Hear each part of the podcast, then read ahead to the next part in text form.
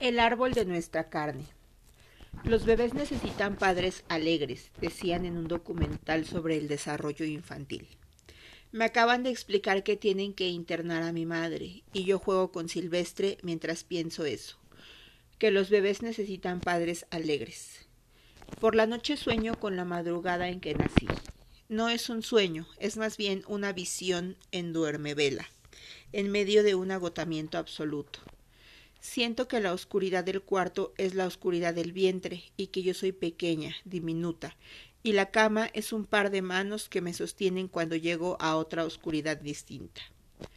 Mi fragmento favorito de pequeñas labores es uno en que Ripka Galchen dice que es cierto eso de que los bebés te dan un motivo para vivir, pero también son un motivo para no morir, que prohíbe morirte, y que hay días en que esto no se siente bien.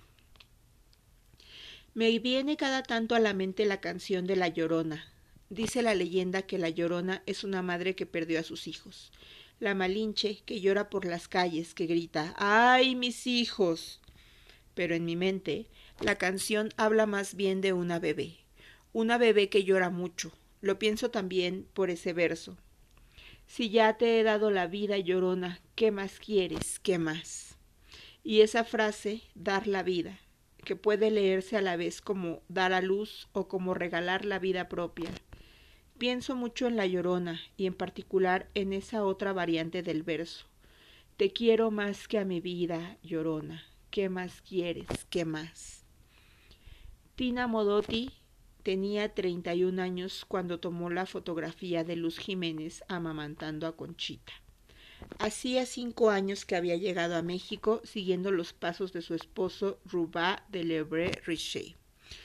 Pero Robo, como lo llamaban, murió casi llegando a suelo mexicano, y Tina se fue y volvió entonces con su amante, el fotógrafo Edward Weston. En Italia, Tina trabajaba en una fábrica textil antes de que la familia entera migrara a Estados Unidos. Allá fue modelo y actriz y conoció a Edward Weston. Juntos decidieron escaparse a México, al México postrevolucionario en plena ebullición. En los retratos que le tomó Weston a Tina, en sus autorretratos también, es evidente la belleza que le dio la fama de mujer fatal. Tina se volvió aprendiz de Weston, pero muy pronto se alejó de sus parámetros estéticos sublimes y se acercó a la fotografía documental. Ahí estaba ya cuando fotografió a Luz Jiménez amamantando a Conchita un par de años antes de abandonar la fotografía para concentrarse en la lucha política. Por un problema en el útero, Tina nunca pudo embarazarse. No sabemos si detrás de sus imágenes de madres e hijos en esa mirada hay anhelo o alivio, pero sin duda hay curiosidad. En 1929 fotografió a una mexicana embarazada cargando con un solo brazo a un niño desnudo y en 1930 tomó una foto muy similar de una alemana embarazada cargando a una niña. En las dos imágenes, como en la fotografía de los Jiménez, no vemos los rostros de las madres, y en estas dos tampoco vemos los rostros de los niños. Lo que interesa de nuevo es el gesto, el contacto físico, la fuerza, la comodidad, la seguridad, el cariño y el cansancio que hay en el vínculo corporal entre la madre, doblemente madre por el embarazo y el hijo. Nos juntamos en casa de Laura con los niños, que siguen sin hacerse mucho caso, pero ahora ya se observan largos segundos con intriga. Me cuenta que su hijo por fin duerme siete horas seguidas. Muero de envidia. Nos reímos al, ver que los dos tienen esa obsesión con chuparse las manos. Me dice que su hijo ya agarró la mamila y ahora puede irse una noche a la semana a bailar tango. Por un rumor, Laura se enteró de la verdadera razón por la que el ginecólogo se fue a Playa del Carmen. La amiga de una amiga suya tuvo un bebé en un parto que él atendió y el niño se murió. El doctor no hizo los exámenes a tiempo y no sabían que tenía el cordón umbilical enredado. Se me engarrotan las manos. ¿No se supone que no pasa nada con eso del cordón, que se desenreda cuando van naciendo y ya? le preguntó a Laura porque eso me dijeron las maestras del curso de preparto, que era un mito para programar más cesáreas. Laura pensaba lo mismo, quizás es mentira, o quizás murió de otra cosa. Dice que la muerte del bebé coincide con el momento en que el doctor se fue del hospital, un par de semanas antes del parto de Laura, tres semanas antes del nacimiento de Silvestre. Todo el asunto del cambio repentino de hospital, de su mudanza a Playa del Carmen, suena a oída. Siento coraje y miedo. Se lo digo a Laura. Me asusto a pesar de que los niños están ahí y están a salvo. Temo por algo que no ocurrió, algo que pudo haber ocurrido. Nos quedamos en silencio. Vuelvo a pensar en el parto, en la falta de ultrasonidos al final del embarazo. Este pudo haber sido mi hijo. Me imagino a la muerte sentada en silencio entre los doctores y las enfermeras que van y vienen en la sala de maternidad. Cerca de ahí, tan cerca como la vida, compañera de juegos, me da miedo que Silvestre sufra en todos los tiempos verbales, en el presente, en el futuro, en el pasado e incluso en el condicional perfecto. Habría sufrido. Si me muriera, ya está todo en orden, no sería grave. Me voy a morir solo para no darle ese disgusto a mi hija, dice mi madre en el hospital. Diez años después de la fotografía de Tina Modotti y Luz Jiménez, la amiga de Tina, Frida Kahlo, pintó Mi nana y yo. Una mujer grande, morena, con la cara cubierta por una máscara negra, está amamantando a una niña Frida con rostro de adulta. Brota leche de los dos senos, y en uno de ellos se transparentan las glándulas como un racimo de flores blancas. En el cielo llueve una lluvia pálida, como leche sobre el follaje verde, y también sobre esa hoja blanquecina de savia lechosa. La madre de Frida Kahlo no pudo amamantarla porque Frida nació once meses después de su hermana Cristina. Así que a Frida la amamantó una nodriza indígena. De esa anécdota surge la pintura, cuenta Frida en una entrevista. Frida misma nunca amamantó porque todos sus embarazos terminaron en pérdidas, una de sus más grandes tristezas. La mujer indígena en la pintura no tiene rostro porque representa una abstracción, la cultura indígena mexicana de la que Frida se alimentó toda su vida. No tiene rostro porque Frida no recordaba el rostro de la mujer indígena que la amamantó. Es una especie de madre ignota. Tiene máscara en vez de rostro, porque representa a Coatlicue, la diosa madre, la diosa de la tierra que amamantó a las estrellas, que brillan en el cielo como esa lluvia de leche. No tiene rostro como no tienen rostro la vida ni la muerte. Los bebés nacen sin lágrimas. Los primeros meses lloran sin lágrimas. Quizá porque lloran tanto, sería poco práctico que estuvieran siempre mojados. Me resulta más angustiante ese llanto seco. Los mexicas creían que los bebés que morían en sus primeros meses de vida se iban a un paraíso con un árbol nodriza cubierto de hojas de las que manaban leche. El códice florentino lo dice con estas palabras. Se dice que los niñitos que mueren, como jades, turquesas, joyeles, no van a la espantosa y fría región de los muertos, al Mictlán. Van allá a la casa de Tonacatecutli, Vienen, viven a la vera del árbol de nuestra carne. Chupan las flores de nuestro sustento. Viven junto al árbol de nuestra carne. Junto a él están chupando. El árbol de nuestra carne. El árbol de nuestra carne. Pocos meses antes de embarazarme me volví vegetariana. No fue una decisión premeditada. Después de leer sobre las tragedias ambientales que causa el mercado de la carne roja, que por otro lado nunca me volvió loca, empecé a evitar comerla. Luego me empezó a dar asco la idea de comerla y un día, después de muchos meses, me di cuenta de que era vegetariana. Nunca profesaría ninguna superioridad moral por encima de los carnívoros. La decisión me parece muy privada. Pero tengo que admitir que me gustaba la idea, mientras estaba embarazada, de que la materia que formaba el cuerpo de Silvestre no viniera de cadáveres. Había algo simbólico o algo supersticioso en esta idea de mantener al menos sus primeros meses de vida lejos de esa forma de muerte y de violencia. La verdad es que tampoco me costaba trabajo comer solo vegetales. Mi madre es vegetariana desde niña y nunca me cocinó carne. La comía en otras partes con mis abuelos y amigos. En nuestra casa nunca había carne. El día que el oncólogo nos dio la noticia del tumor de mi madre, lo primero que preguntó mi tía indignada fue ¿Pero por qué si ella es vegetariana? Mi madre se niega a que Silvestre la visite en el hospital.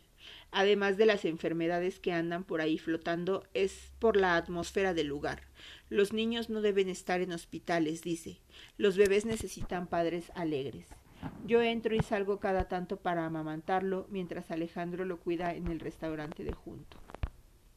El catálogo digital que me regaló Alfredo tiene varios ensayos sobre Luz Jiménez y un compendio de imágenes de las pinturas y fotografías que protagonizó. También tiene un video sobre la vida de Luz. Al final tiene al final del video aparece una serie de imágenes, muchas de las mismas que contiene el compendio, pero también otras distintas. Una de ellas, una fotografía en blanco y negro, me hace pausar el video. Es la foto de tres mujeres. Luz Jiménez, desnuda, con mirada de lince y una trenza sobre el hombro. Otra mujer en la esquina derecha, una anciana con la mirada perdida, la madre de Luz, me digo. Y al centro de la composición, en brazos de Luz, una bebé recién nacida de pelo negro, diminuta. El blanco y negro, las veladuras y reflejos le dan un hálito fantasmal a la imagen. Parece la fotografía de tres espectros. Podría ser una imagen del parto, pienso, por la desnudez de luz y lo pequeño de la niña. Así de irreal y de ultratumba es ese momento. Así se siente en el parto que se abre un umbral entre el inframundo y la tierra, entre la vida y la muerte. En el video no hay créditos para esa imagen. No consigo contactar al nieto de Luz Jiménez para que me ayude a identificarla. Y por más que les pregunto a Alfredo y a los historiadores de arte y fotografía que conozco, nadie sabe cómo contactarlo, ni me sabe dar fe de la fotografía. ¿A quién está mirando Luz con esa intensidad? No al padre, ya que estaba fuera de la escena para ese entonces. Frente a quién entonces están esas tres mujeres, quién fue testigo, ¿podría ser Tina detrás de la cámara? Durante el primer año de vida del bebé, dice Alice Walker, no escribí nada que no sonara a que un bebé estaba gritando todo el tiempo. Puede ser que esté tan alegre estos días por las endorfinas que libero al amamantar. Hasta cuando estoy de verdad triste o enojada, una parte de mí está también deliciosa, a veces ridículamente alegre. Hay momentos así, de absoluto desdoblamiento. Cambié de opinión. Mi fragmento favorito de Pequeñas Labores es uno titulado A veces pueden parecer muchas las horas con un bebé. Dice así Si descubrieras que puedes comunicarte con un chimpancé, ¿renunciarías a eso? ¿O pasarías casi todo tu tiempo con la otra especie? Busco en Internet al ginecólogo. Quiero ver si encuentro alguna queja, alguna denuncia. Pero en vez de eso doy con su cuenta de Twitter. Es más o menos reciente, tiene unos 20 seguidores y comprende principalmente tres temas. Budismo, fotos de sus hijas y foto de los partos que atiende. Todo está plagado de hashtags que dicen Love is real, Love and compassion, Don't be afraid of change. Grandes oportunidades todos los días. Love today. Le enseño la página a Alejandro y él inmediatamente va hasta la fecha de nacimiento de Silvestre. Abajo de un tuit dice The pain of living all dogs. Bajo los hashtags parto esperado, parto humanizado, love and compassion. Hay un video como de 5 segundos en el que aparece Silvestre desnudo sobre una toalla con el pelo húmedo y los ojos entreabiertos. Creo que está sobre mi pecho y el último segundo del video aparece mi mano acercándose a él. Está llorando un poco. Debajo del video hay una fotografía borrosa pero yo sé que somos Alejandro y yo en medio del parto abrazados. Me enfurezco. No sé explicar lo violento que me parece que tomara esas fotografías y filmara ese video sin nuestro permiso, y luego lo utilizara para su autopromoción.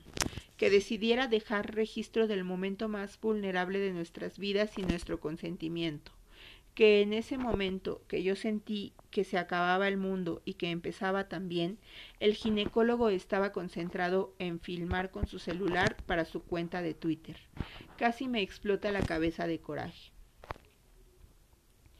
Trato de establecerme un propósito al día, solo uno, cortarme las uñas o mandar un correo, pero no logro cumplirlo, no hay tiempo. Escribo aquí, no hay tiempo y pienso que es verdad en dos sentidos. Con un bebé hay poco tiempo y con un bebé el tiempo se anula. Entre las pinturas que quedaron intactas después del terremoto, la primera en salir de los escombros fue una de mis favoritas, Las manos de mi abuela. Un cuadro pequeño que enmarca a escala natural sus manos huesudas, largas, arrugadas y fuertes, pintadas en blanco y negro, una sobre otra. En Oficio de Tinieblas hay un personaje secundario, una mujer indígena a la que obligan a ser nodriza de la hija de unos ladinos. Le quitan a su hijo para que solo amamante a la hija de los ladinos y su propio hijo muere. El resto de la novela, ella quiere y cuida a la niña como si fuera suya.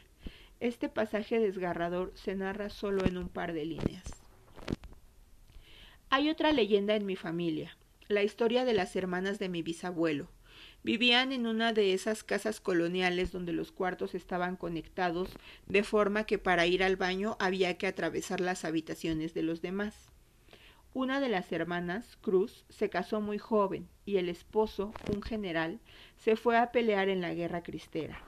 Cuando volvió, años después, llegó a vivir a esa casa familiar. Una noche el general embarazó a la hermana chica, Marta, se confundió de cuarto, la sedujo o la violó. Eso no se sabe. A Marta la mandaron a pasar su embarazo en Acapulco y las gemelas que parió las dieron en adopción. Marta nunca se casó. Cruz siguió con el general hasta que murió algunos años más tarde. Nunca tuvo hijos. Las dos fueron escritoras. El tumor está en el ovario derecho, dice mi madre que tiene sentido biológico que se echen a perder sus ovarios porque ya no sirven para nada. Ya cumplieron su función, ya llevaron sus genes dos generaciones adelante. Si fuera una cuestión de edad, le digo, de función reproductiva, no existirían los niños con cáncer. Ese argumento la convence. Los mexicas pensaban el parto como una batalla campal. Las mujeres que morían al dar a luz se convertían en mochihuaquetze, que quiere decir mujer valiente, o en Chihuateteo, mujer diosa. Los guerreros codiciaban los dedos o los cabellos de los cadáveres de estas mujeres, porque creían que les daban fuerza durante el combate. Pensaban que al morir en el parto las mujeres se iban a acompañar al sol en su trayecto. Vivían en la parte occidental del cielo, en la región de la tarde, que se conocía como el rumbo de las mujeres. El miedo ya nunca se acaba, me dijo Tania. Ese miedo que empieza con los primeros meses del embarazo, con el miedo al aborto, al parto, a las enfermedades del bebé, se transforma pero se siente el resto de la vida. La parte de la maternidad que siempre me ha dado más miedo, dice Sheila Hetty, es su eternidad.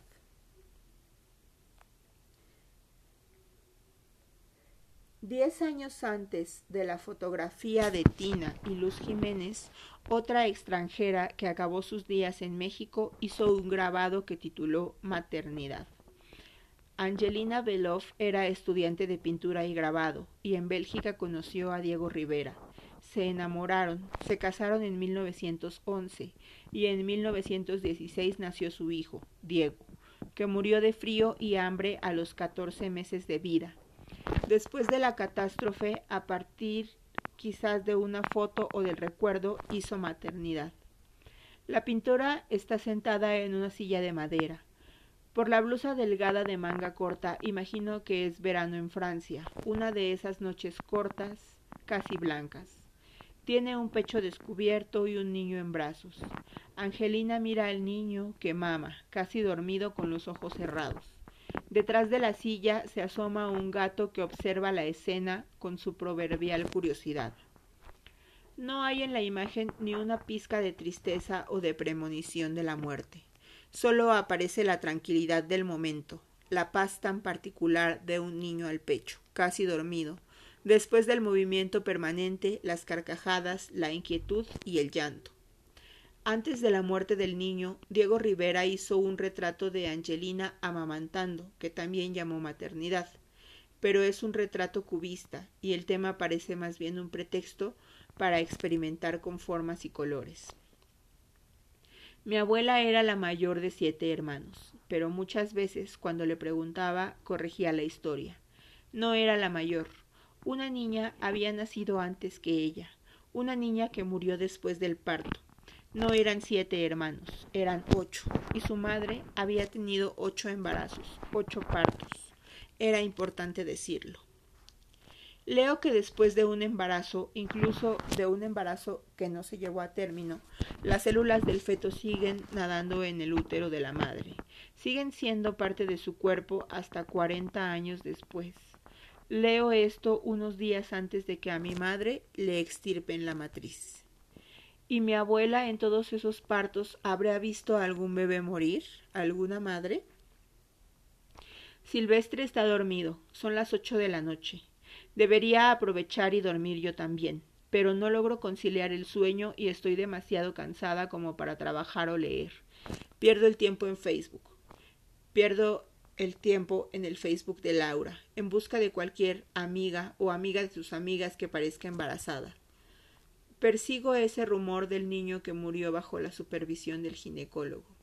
Después de varios minutos encuentro a una diseñadora que está embarazada en varias fotografías, hace algunos meses. Embarazada en China, embarazada en el metro, embarazada en un bosque, embarazada con otras dos mujeres que la abrazan y eso es todo. Después deja de subir fotografías. Es una mujer de pelo chino. Da clases de tipografía.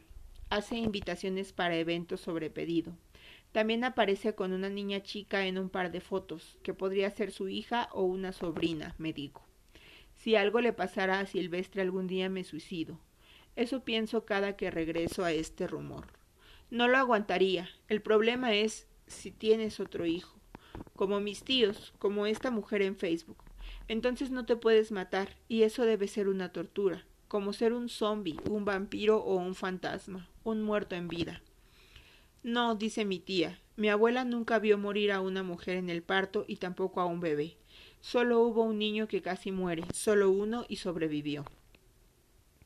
Las madres escritoras, dice Úrsula K. Leggin, son casi un tema tabú. Se les dice que no deben intentar ser madres y a la vez escritoras, porque tanto los niños como los libros sufrirán, porque no se puede, porque es antinatural. Un par de días después del parto, las mujeres nahuas van con la partera al temazcal para purificarse. En esa cueva, la partera pone a calentar piedras para echarles agua y hacer vapor. Pone a hervir también plantas, salva real, hierba de ángel, chiquito, San Nicolás, hojas de piña y de laurel. La madre se acuesta en un petate y la partera llama al vapor con un ramo de hojas.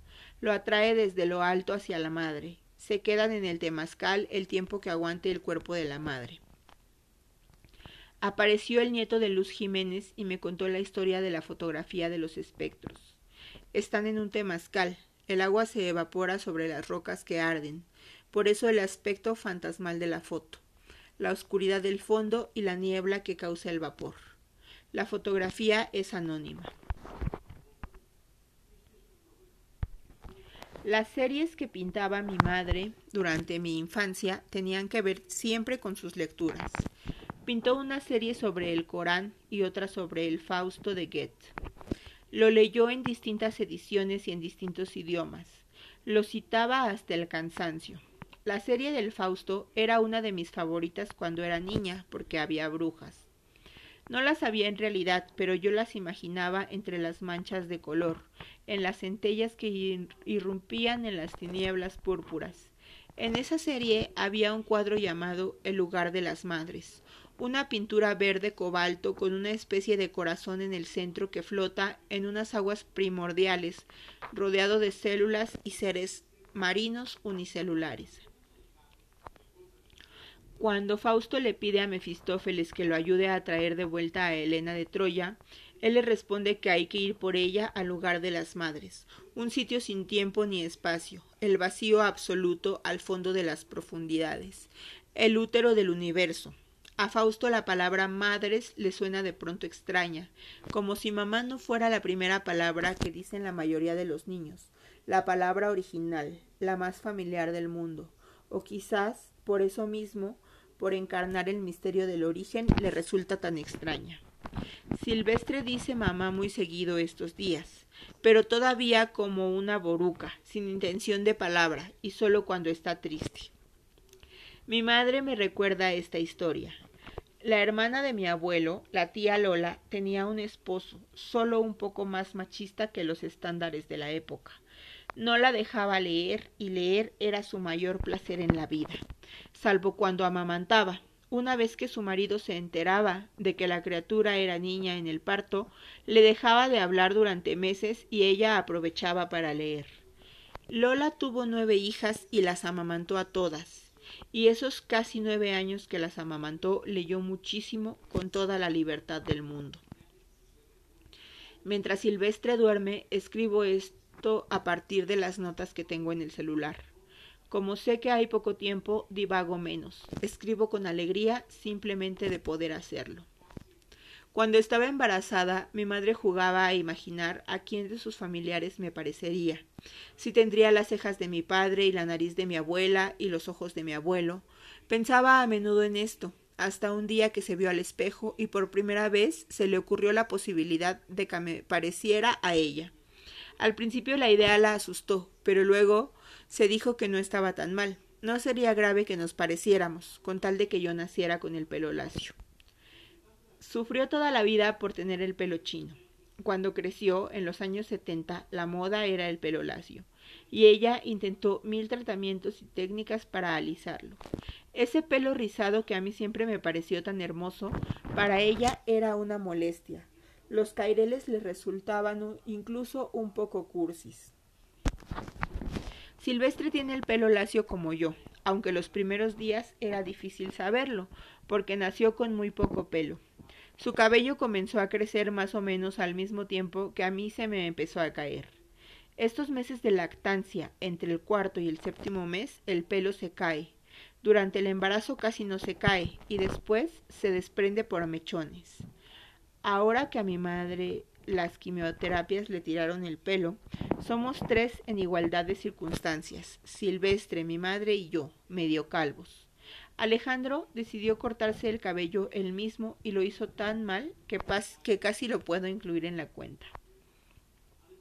Uno de los pasatiempos favoritos de Silvestre es jugar a quitarle el gorro a su abuela. Ella hace caras y él se ríe a carcajadas. Silvestre no tiene memoria a largo plazo y en estos días yo tampoco. Vivo más que nunca en el presente, atenta a lo que necesita, a lo que quiere y lo que hace en el instante y el instante se distiende. Los días son tan largos que siento que han pasado años y no un mes desde que llegó. Es un lugar sin tiempo, el lugar de las madres. Me contracturé la espalda en el peor momento posible, la mañana siguiente de que Alejandro se fuera a Chile por diez días. No me puedo mover. Tanto cargar a Silvestre y amamantar en malas posturas me pasó factura. Me voy a casa de mi madre. Ella tampoco puede ayudarme porque está en los días más duros después de la quimioterapia. Las dos estamos destruidas y encamadas, pero con mi madre vive su novio alemán, un encanto que se hace cargo de Silvestre. Le da kleine Spaziergange, pequeños paseos por la casa y el jardín, y luego se lo pasa a los vecinos.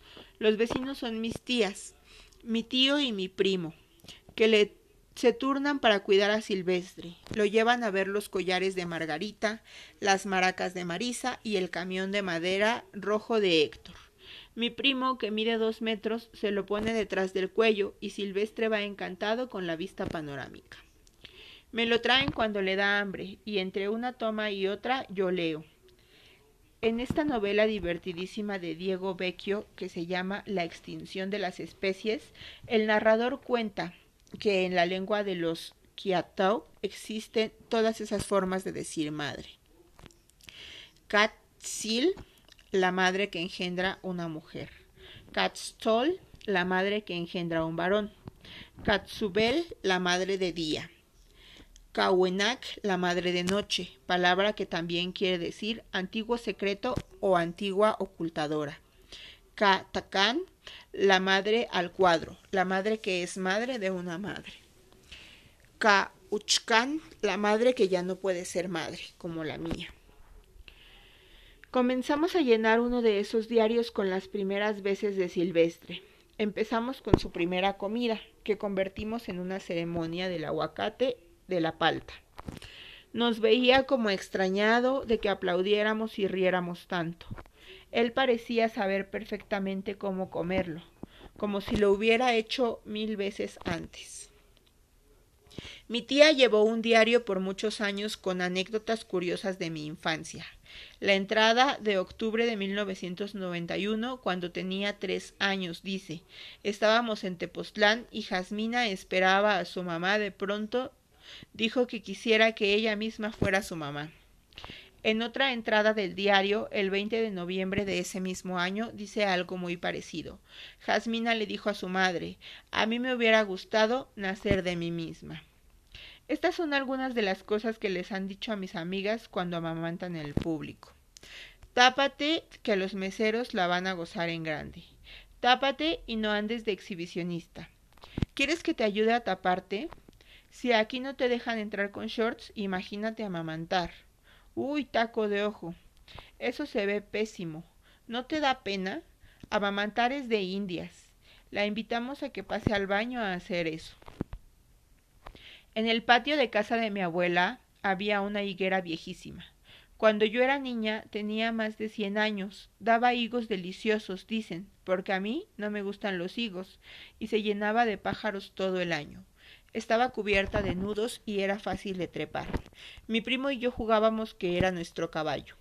Cuando temblaba, mi abuela salía corriendo al patio. Aunque no era creyente, abrazaba la higuera y repetía aterrada Jesucristo, aplaca tu ira, una y otra vez. Parece mentira que los árboles también se mueren, que no son eternos. La higuera se murió de vieja hace algunos años. Mi abuela murió en la misma cama donde nació, Quizás no exactamente en la misma cama, pero sí en la misma casa, en una cama que estaba muy cerca de donde estuvo la cama en que nació. Nació y murió en el mismo suelo, y se murió de vieja igual que la higuera. Algunos cuadros, opina mi madre, mejoraron con la intervención del terremoto. Ya no le gustaban y ahora con las grietas y los accidentes en la superficie sí le gustan, o le gustan más que antes. Estoy arreglando mi caja de aretes, viendo cuáles perdieron su par y cuáles ya no me gustan para regalarlos. Me encuentro unos broqueles chicos dorados con forma de calavera que compré hace algunos años. Siempre me gustó esa imaginería gótica, calaveras, murciélagos, lobos. Tengo tatuado un cuervo detrás del hombro derecho. Veo mis aretes de calavera y pienso que debería regalarlos. Los bebés necesitan padres alegres. ¿Y este libro qué? Que las mujeres deben tener bebés en vez de escribir libros es la opinión generalizada de la civilización occidental. Que las mujeres deben escribir libros en vez de tener hijos es otra variante de lo mismo, dice Alicia Ostriker. Tengo que sentarme a escribir el libro, el de la beca. Ese libro tengo que sentarme a escribirlo, y en cambio este libro se escribe solo. Lo escribo yo, pero se escribe solo, como se hizo silvestre en mi útero. Algunas mujeres después del parto sienten patadas fantasmas en el vientre. Mi madre dice que siente el fantasma de su cabello. Sigue teniendo la necesidad de lavarlo y peinárselo aunque esté calva. El autorretrato de Catherine Opie amamantando, el torso amplio, desnudo, sobre el que se alcanza a leer una cicatriz que dice pervert, el pelo corto, los tatuajes en el brazo, los senos grandes, el gesto serio y la mirada puesta en un bebé rubio que mama del seno derecho. El fondo es un tapiz rojo victoriano. Es homenaje y a la vez parodia de un cuadro de 1906 de Mary Cassatt, joven madre amamantando a su hijo. Es la misma postura, la misma mirada. La diferencia es que el bebé de Cassatt está tomando con una mano la barbilla de su madre. Bueno, esa es una de mil diferencias en realidad. Mientras amamanto a Silvestre en uno de los sillones de la librería, mi madre mira libros en las mesas de novedades. En el área de niños, un papá está leyéndole a su hija un libro para niños sobre Frida Kahlo. Mi madre pasa junto a ellos y escucha lo que dicen. El libro está abierto en el cuadro de la nodriza amamantando a Frida y la niña pregunta por qué la nodriza lleva esa máscara. El padre le dice que es porque Frida tenía miedo de la nodriza que era mala. Mi madre se sigue de largo, mira libros un momento, y cuando vuelve a pasar por ahí, el padre y la hija siguen mirando la misma hoja. No se aguanta. Les dice que eso no es cierto, que la máscara es porque la nodriza representa el mundo prehispánico e indígena que Frida amaba y que la alimentó toda la vida. El padre le agradece, un poco desconcertado, y mi madre regresa junto a nosotros aliviada. En un libro de ensayos sobre maternidad de Ana Prushinskaya encuentro esta cita. Decir que estoy ganando independencia es extraño, porque una no puede independizarse de otra parte de una misma. Más adelante aparece esta frase hermosa. Todos somos la historia de una parte del cuerpo de alguien más. Mientras Silvestre juega con Alejandro, yo escribo, pero la mitad de mi cerebro sigue atenta. Me detengo cuando llora, pero el impulso de ir con ellos es casi tan fuerte cuando lo escucho reírse. A veces no puedo evitarlo. Voy y pregunto ¿De qué se rió? Los primeros meses de lactancia, Silvestre se tardaba tanto en comer que el día entero parecíamos un retrato. Él comiendo y yo con un libro. Ahora es imposible leer. Mientras come da patadas, como si bailara. A veces se separa un instante, me ve a los ojos y hace algún sonido como para comentar algo antes de volver a comer. Muchas veces tenemos que apartarnos para que coma, ir a algún lugar sin gente, porque se distrae con lo que hay a su alrededor. Antes nunca rechazaba el pecho, y ahora lo hace de vez en cuando. Cada vez le interesa más el mundo. Este libro debería terminar con el destete, empezar con el embarazo y terminar con el destete. Ese era el plan, que el hilo narrativo fuera el cuerpo, las transformaciones en el cuerpo. En el plan de este libro no había terremotos ni madres con cáncer. Dice Winnicott que durante los primeros meses de vida de un bebé el tiempo no se mide con relojes, ni por el amanecer y el atardecer, sino por el corazón materno, las cuotas de respiración, por el alza y la caída de las tensiones, del instinto y otros artefactos no mecánicos, no hay tiempo en el lugar de las madres. Siempre que quiero escribir en la libreta de las primeras veces me lleno de ansiedad, porque cada segundo de su vida me parece una primera vez de algo. La primera vez que comió helado, la primera vez que saludó a su reflejo, la primera vez que hizo un sonido encantador que tendría que haber grabado. Quisiera registrarlo todo, su vida entera hasta este momento. La ansiedad se debe a que casi todas las primeras son también las últimas veces. La primera vez que comió sólidos, el último día que fue un bebé de pura leche. Dos amigas que no tienen hijos ni quieren tenerlos, ni tienen bebés en su familia o cerca de ellas por ninguna parte, vienen a visitarnos. Se sientan en las sillas del comedor y yo las acompaño unos momentos, pero Silvestre está estrenando su mamitis. Crisis de separación, la llaman los manuales. El bebé se da cuenta de que su madre y él son entes separados, y que su madre a veces se va. Dura más o menos hasta los dos años. Si me alejo de Silvestre, suelta una alarma aguda y penetrante. Si estamos en el mismo cuarto, exige que esté con él. Así que esta vez Alejandro no puede entretenerlo mucho tiempo. Al final termina jugando conmigo en el suelo, en la alfombra de colores. Se niega a gatear, pero ya camina si lo tomas de las manos, y así quiere andar todo el día, de un lugar del departamento a otro. Trato de hablar con las invitadas, de gritarles hasta la mesa, pero hay demasiadas interrupciones. Las amigas clavan la mirada en su celular, me ven a veces con una mezcla de repugnancia, compasión y letargo. Sin embargo, no se van. Desde allá arriba me gritan que deje a Silvestre para irme con ellas a un bar en donde está otra amiga nuestra. Trato de explicarles por qué no puedo solo irme y me ven con cara de exagerada, de que soy una cortada. Por primera vez me da gusto cuando Silvestre llora. Quiero que llore más fuerte, que grite. Me urge que se vayan. Ya en el umbral del pasillo, un segundo antes de despedirse, me preguntan cómo estoy. Cansada, les digo, antes de cerrar la puerta. Claro que hay pocas cosas escritas por mujeres sobre el embarazo y la lactancia. ¿A qué hora iban a escribir? Y el poco tiempo que tienes, quieres escribir sobre otras cosas, sobre exploradores, artes marciales, yo qué sé.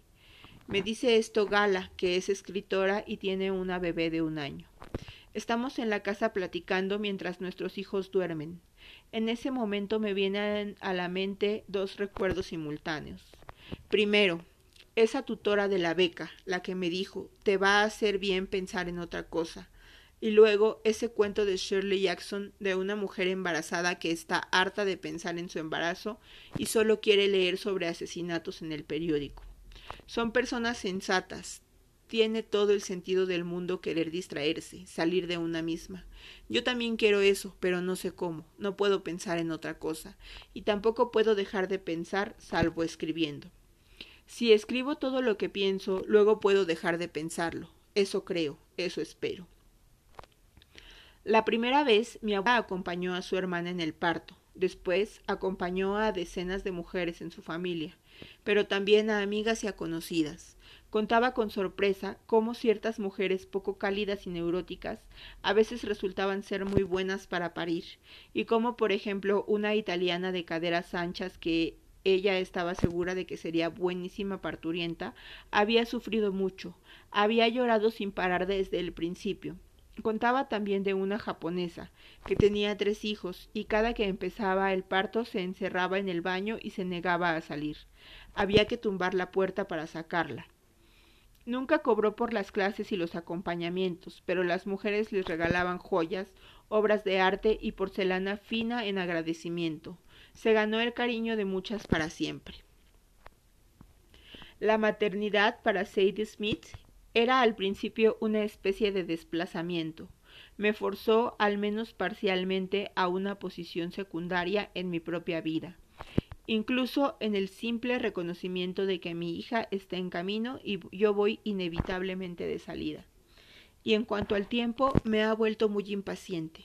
No quiero perderlo. Incluso mis oraciones apestan a maternidad. No tengo tiempo para metáforas elaboradas. Quiero ir al grano, que me entiendan. En el café de una librería siento cómo Silvestre se revuelve bajo la bufanda de lactancia mientras intento amamantarlo.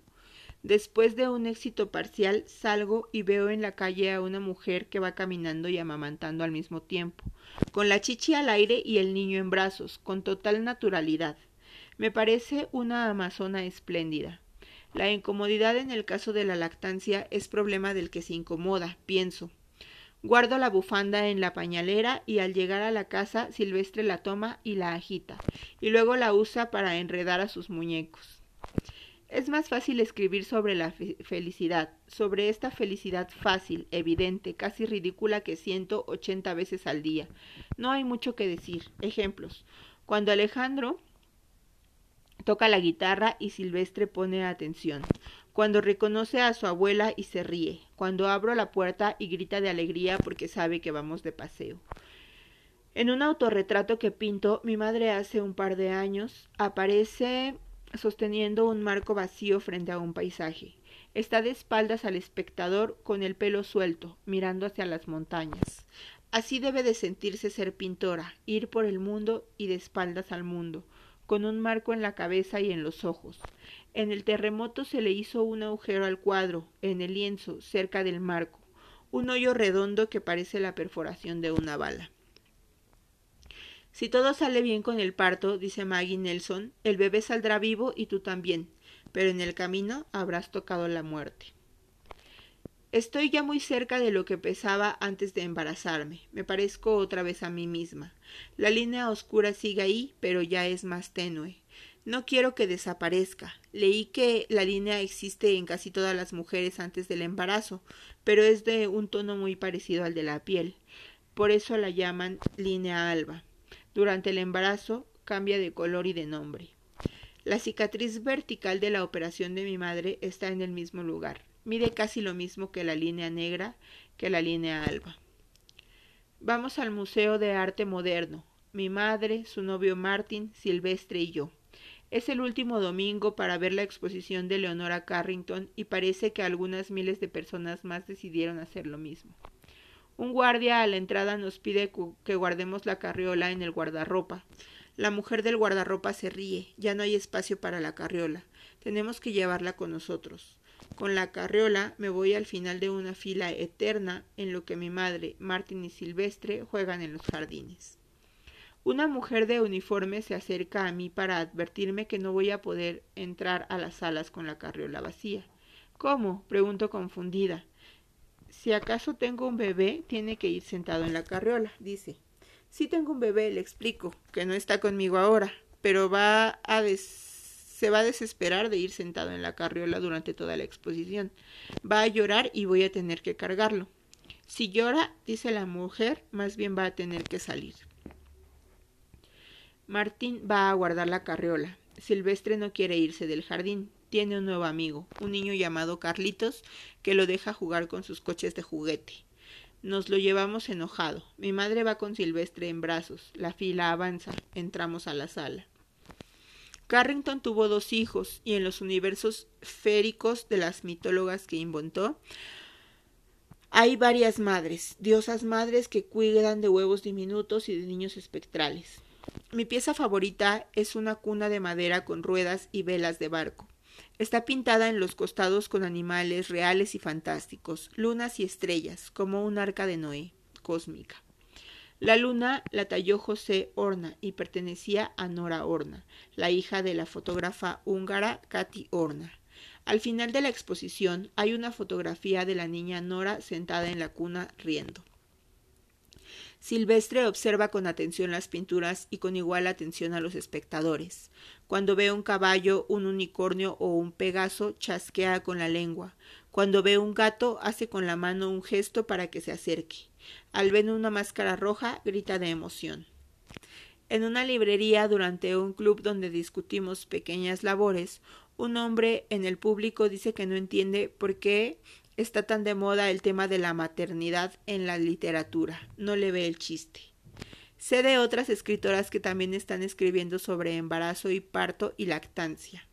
Más libros fragmentarios que citan al libro de la almohada.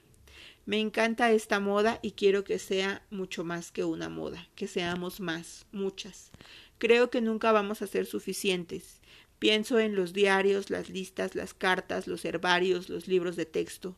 Todas esas formas de escritura a veces son o pueden ser literatura. Lo mismo pasa con los diarios de embarazo, con los diarios de bebés. Quiero que sobren libros, que los haya buenos y malos. Quiero un canon, una tradición y también una ruptura. Libros en contra del canon, nuevos géneros literarios. Rinette Gastra retrató a tres amigas suyas, Julie, Tecla y Saskia, unas horas después de parir. Las mujeres están de pie, desnudas en sus casas, en Holanda. Ahí la mayoría de las mujeres dan a luz en sus propias casas. Una de ellas tiene una toalla sanitaria con hierbas medicinales, a otra se le ve la cicatriz de la cesárea y a la tercera unas gotas de sangre sobre la pierna. Las tres sostienen a sus recién nacidos contra el pecho. Una le cubre los ojos para protegerlo del flash. La fotógrafa decidió tomar estas fotografías después de acompañar a una amiga suya en el parto. Fantaseo todo el rato con convertirme en doula. Me imagino las clases que debería tomar, las amigas que dejarían asistirlas. Acompañar partos debe ser adictivo, como si pudieras ver el Big Bang más de una vez. Antes de restaurar o no las obras de mi madre, quiere exponerlas así, medio destruidas, como quedaron. Las quiere exponer para el 19 de septiembre en la conmemoración del terremoto. Rachel Kusk. Existe una persona que es yo, pero no está confinada a mi cuerpo. Jacqueline Rose, la maternidad es una forma de ser habitada por otro. Después de la muerte de mis abuelos, después de vivir siete años con mi abuela en una demencia senil avanzada, los ancianos me hacían pensar en un poema de Patrick Kavanagh, que dice así Cada anciano que veo me recuerda a mi padre cuando se enamoró de la muerte. Cada anciano que veo en el clima pintado de octubre parece decirme, alguna vez fui tu padre. Cualquier anciano que veo me recuerda las tardes largas intentando entretener a mi abuela, llevándola de paseo, tratándola con paciencia cuando se angustiaba, cuando se enojaba y nos insultaba. Me recuerda sus instantes breves de lucidez, cuando me reconocía y los poquísimos momentos en que mi madre lograba hacerla reír. Ahora me pasa algo parecido con los niños y los bebés. Me interesan muchísimo, y si observo a uno más de un minuto, invariablemente pienso que podría amarlo como a un hijo, que podría ser mi hijo y podría hacerlo mi hijo. Un día caigo en cuenta de la cantidad de libros, películas, canciones e historias sobre agonía y muerte que existen. Incontables relatos sobre la muerte y tan pocas historias de parto y nacimiento. Me parece una lástima que tantas mujeres, incluida yo misma, hayan aceptado esta negación de su propia experiencia y hayan reducido su percepción de ella para hacerla calzar, escribiendo como si su sexualidad se limitara a la cópula, como si no supieran nada del embarazo, del nacimiento, de amamantar, de la maternidad, la pubertad, la menstruación, la menopausia, excepto lo que los hombres están dispuestos a oír. Nada salvo que los hombres estén dispuestos a oír acerca del quehacer, la crianza, el trabajo de vida, la guerra, la paz, vivir y morir, cómo se experimentan en el cuerpo y la mente y la imaginación femeninos. Escribir el cuerpo, como pedían Virginia Woolf y Helen Hicks. Es solo el principio. Tenemos que reescribir el mundo. Escritura blanca. Lo llama Escribir con leche, con leche materna. Esta lección de escritura de Úrsula K. Le Guin es la más importante que he leído en los últimos meses. Si no fuera tan larga, me la tatuaría. El cuento que narra Luz Jiménez en Náhuatl, en esa grabación del catálogo, es casi idéntico al mito prehispánico de la Coatlicue. La Coatlicue era la diosa madre, la diosa de la tierra, que dio a luz al sol, a los hombres, a los animales y a las estrellas. Una vez, cuando Coatlicue estaba barriendo, bajó hasta ella una bola de plumas finas. La recogió y la colocó en su seno. Cuando terminó de barrer, buscó las plumas y no las encontró. En ese momento quedó embarazada con Huitzilopochtli, el dios sol. En el Museo de Antropología hay una estatua de Coatlicue con su falda de serpientes y su máscara de muerte. En el torso de piedra están labrados dos pechos caídos por haber amamantado al cosmos entero. La artista polaca Elka Krajewska creó el Instituto de Arte Destruido, Salvage Art Institute, donde reúne 40 obras de artistas consagrados que las aseguradoras declararon dañadas por tránsito, un incendio, una inundación o un acto de vandalismo. Cuando una obra no puede ser restaurada o el costo de restauración excede el costo de la obra, las aseguradoras pagan su valor y echan la obra rota en una bodega. Me entero de este instituto por una novela de Ben Lerner y le quiero leer a mi madre ese fragmento. Me dice que me espere a los días después de la siguiente cirugía. Va a estar tres semanas en cama sin poder pintar. Solo va a poder leer. Dice que se lo lea mejor entonces. El terremoto y mi madre enferma. La inestabilidad de lo más firme. Los bebés se comen los manuscritos, dice Úrsula K. Le Guin.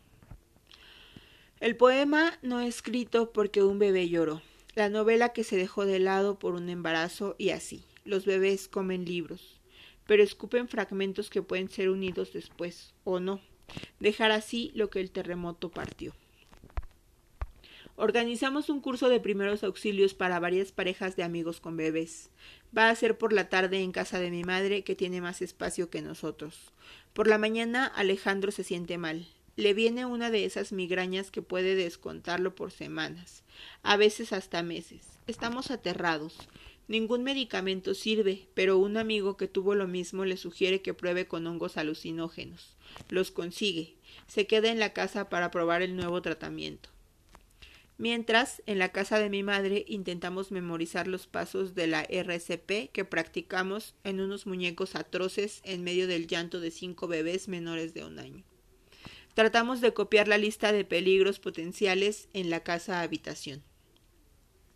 Las escaleras, las ventanas, los cuchillos, las ollas calientes en la estufa, los aparatos electrónicos conectados, los muebles no empotrados en la pared que se les pueden venir encima, los líquidos limpiadores que se pueden beber, las medicinas que se pueden tragar, los objetos pesados que se pueden tirar en la cabeza, los cojines en la cuna, las cubetas de agua y el retrete donde se pueden ahogar porque les gusta meter la cabeza y esta pesa tanto que luego no pueden sacarla.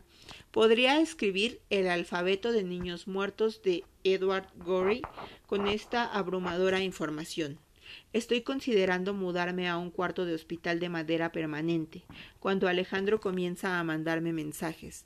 En pleno viaje no es muy distinto de Está volando y Sugo escuchando a Solvio Rodríguez. Igual disertifo con las hormigas. Hecho fe mm, a mi guatón. Ahora lo entiendo. Debe ser muy difícil gatear. Me parece tremendamente injusto con mi madre no recordar mis primeros años de vida.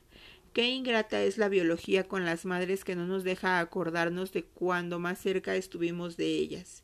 Quiero inventar esos recuerdos como hace Anaïs Barbeau Lavalette, que dice que bebía la leche de su madre con la misma intensidad con la que ahora hace el amor como si fuera la última vez. Otro cuadro que sobrevivió al terremoto proviene de una foto que yo tomé. Mi madre estaba pintando el cuadro chiquito, el de las manos de mi abuela, en una mesa que hay en su taller desde que tengo memoria. La mesa está cubierta de gotas de pintura de distintos colores, como un cuadro de Pollock. Sobre la mesa estaban el cuadro, un pincel y los lentes de mi madre, y le saqué una foto al conjunto. Mi madre hizo una pintura de esa fotografía el cuadro en el cuadro, la foto en la foto, las manos de mi abuela y los ojos de mi madre y yo detrás de una cámara viéndolas. Pienso en las noches blancas y en las noches en blanco, en las noches de Rusia y Alaska en las que el sol nunca se pone, y en esa novela de Dostoyevsky sobre un amor maldito que se llama así. Pienso en el término noches blancas, noches que son día, blancas como las mías también, blancas de leche. Las ballenas se mueven en grupos y algunas especies como las orcas hacen grupos solo de madres. Las crías de las orcas no pueden bajar a las profundidades a las que llegan las madres cuando van de cacería, así que las ballenas dejan a sus hijos al cuidado de las otras madres, quienes a veces incluso las amamantan. Las ballenas amamantan a sus crías hasta por dos años, con una leche grasosa una pasta espesa que no se disuelve en el agua marina. Como suspendida en el aire, a la mitad de la biblioteca Vasconcelos, flota el esqueleto de una ballena, obra de Gabriel Orozco. Es domingo, en la Semana Internacional de la Lactancia. Debajo de la ballena de Orozco estamos más de cincuenta mujeres amamantando a nuestros hijos de tres y seis y nueve y quince meses, con brasieres de lactancia o sin brasier, sentadas o paradas, con nuestra pareja al lado o solas o con amigas. Por algunos minutos somos como las ballenas, una comunidad de madres lactantes inmersas en un mar de libros. En la fotografía estoy envuelta en una cobija rosa. Mi madre tiene abierto el camisón de franela idéntico a los que ahora todavía usa ahora todavía. Por la ventana entra una franja de luz que nos atraviesa, detrás una silla de tela. Estoy a punto de tomar leche, o acabando de hacerlo, separada del pecho pero muy cerca. Mi madre me mira, tiene una sonrisa ambigua como la de la Mona Lisa. Terry Tempest Williams dice que la voz de su madre es una canción de cuna en lo profundo de sus células. Cuando está quieta, su cuerpo puede sentirla respirar.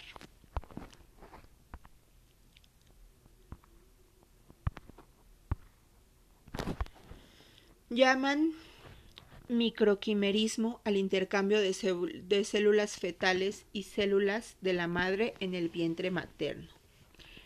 Microquimerismo viene de quimera, ese monstruo griego que está hecho con partes de distintos animales. Las células fetales pueden entrar por el torrente sanguíneo al cuerpo de la madre, pero también las células de la madre pueden entrar por la placenta al cuerpo del feto. Y aunque es más difícil, las células de una abuela pueden entrar al cuerpo del nieto también, como las células llaman microcrimerismo al intercambio de células fetales y células de la madre en el vientre materno. Microquimerismo viene de quimera, ese monstruo griego que está hecho con partes de distintos animales. Las células fetales pueden entrar por el torrente sanguíneo al cuerpo de la madre, pero también las células de la madre pueden entrar por la placenta al cuerpo del feto. Y aunque es más difícil, las células de una abuela pueden entrar al cuerpo del nieto también como las células fetales son flexibles, se pueden adaptar al tejido de la madre, como extranjeros que aprendieran el idioma. Pueden insertarse y formar parte del cuerpo de la madre en muchos órganos distintos. Estamos hechos de los otros. Este es un libro microquimérico. Paula Moderson Becker pintó varios cuadros de mujeres amamantando, y aunque casi no amamantó, solo veinte días antes de su muerte, capturó ciertos gestos muy específicos que no he visto retratados en otros lugares.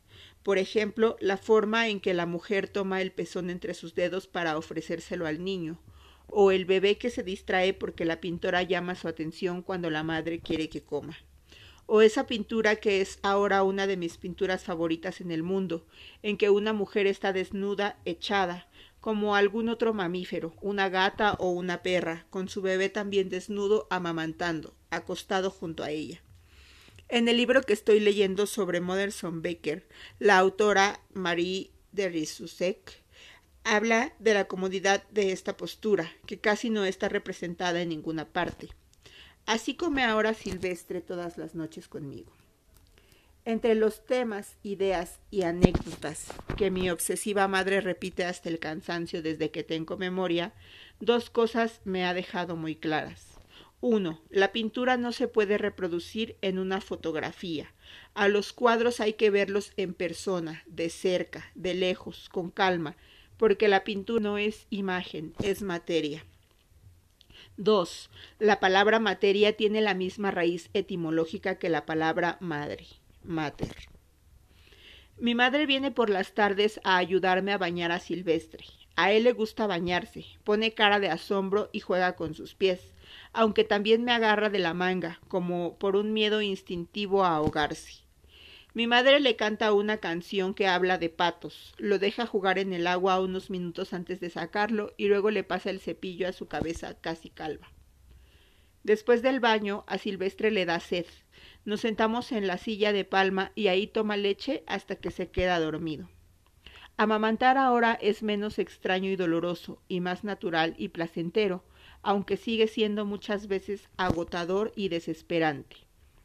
Mientras Silvestre come, mi madre está sentada al borde de la cama y platicamos. Le cuento que un amigo vino a sacarle fotos a Silvestre y a mí no se me ocurrió pedirle que me retratara amamantándolo. Quiero una fotografía de este momento, porque cuando menos me dé cuenta se va a terminar y quiero recordarlo. Mi madre saca su celular. Nunca pienso en ella como fotógrafa, porque en realidad es pintora, pero toda la vida sacó fotos con cámara o celular y muchas de sus pinturas las hizo a partir de esas fotos. Se agacha, me dice que mueva mi mano derecha porque la perspectiva se ve rara. Unos minutos después me manda una serie de fotos unas seis. Algunas son de frente y las otras desde arriba. Tengo el camisón abierto, una trenza sobre el hombro derecho y parece que tengo los ojos cerrados, pero es porque estoy viendo a Silvestre. Él está sobre un cojín, con una pijama blanca y agarra con la mano la tela del camisón. No se alcanza a ver en la foto, pero yo sé que él sí tiene los ojos cerrados. Libros que leí mientras amamantaba. Casi todos estos libros los leí en el celular, aunque los ejemplares físicos más ligeros los sostuve en una mano. Algunos los leí enteros y otros en parte. Algunos los leí por primera vez y otros los releí. Algunos son libros y otros son poemas, cuentos, entrevistas y ensayos sueltos. Hay muchos que cito en este libro y otros más que me hubiera gustado citar.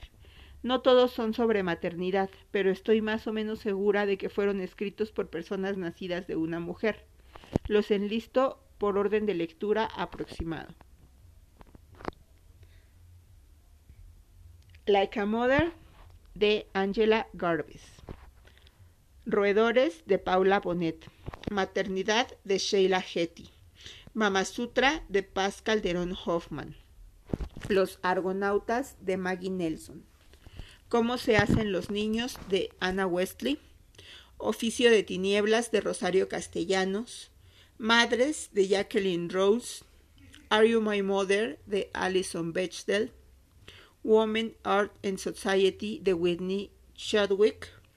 El segundo sexo de Simone de Beauvoir. Nueve lunas de Gabriela Wiener. Of Woman Born de Adrian Rich. The Boatman de Cathy Smith. Sin Palabras de Paloma Valdivia. La Noche Sexual de Pascal Kingard. Obras completas de Sor Juana Inés de la Cruz. Ensayos de Natalia Ginsburg. Mother Reader. Antología editada por Moira Davy. En particular, Given Birth de Margaret Atwood. The Old Dictionary de Lydia Davis.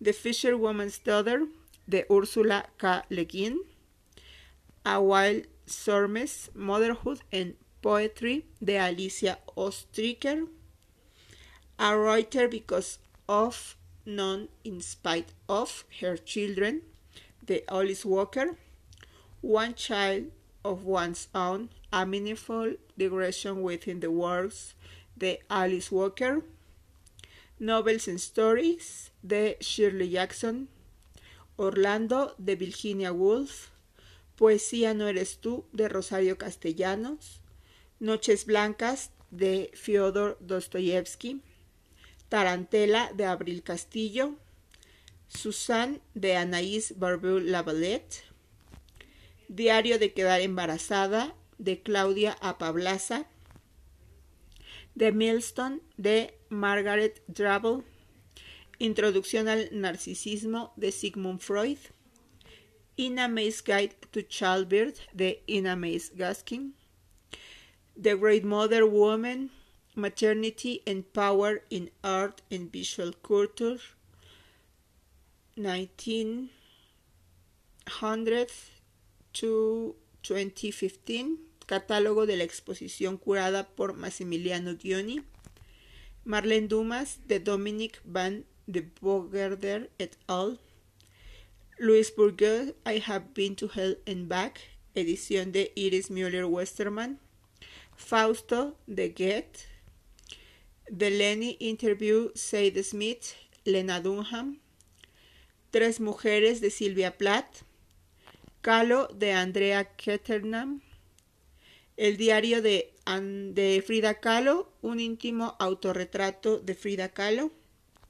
Saint Kevin and the Blackbird de Simos Heaney, Pequeñas Labores de Ripka Galchen, La novela luminosa de Mario Lebrero, Germinal de Tania Tagle, libro inédito, Los ingrávidos de Valeria Luiselli, El bebé de Marie Dariesusek, The Long Goodbye de Megan O'Rourke, Frankenstein de Mary Wollstonecraft, Ongoingness de Sara Magnuso, La extinción de las especies de Diego Vecchio, El matrimonio de los peces rojos de Guadalupe Nettel, Etre ici et un splendeur de Marie Darissuzek, Departamento de especulaciones de Jenny Offel, Memory of My Father de Patrick Kavanagh, A Woman is a Woman Until She is a Mother de Anna Prushinskaya, A Life's Work de Rachel Cusk, Primera Persona de Margarita García Roballo, Lives of Mothers and Daughters de Sheila Munro, El parto sin dolor de Consuelo Ruiz Vélez Frías, Una mujer sin país, las cartas de Edward Weston y otros papeles personales, editado por Antonio Saborit, Naciste en mí antes que en el mundo de Sarah Schultz, When Women Were Birds de Terry Tempest Williams, Amigas con Hijos de Monica Drake, Babies and Their Mothers de D. W. Winnicott, Mientras las niñas duermen de Daniela Rea, In vitro de Isabel Zapata, inédito.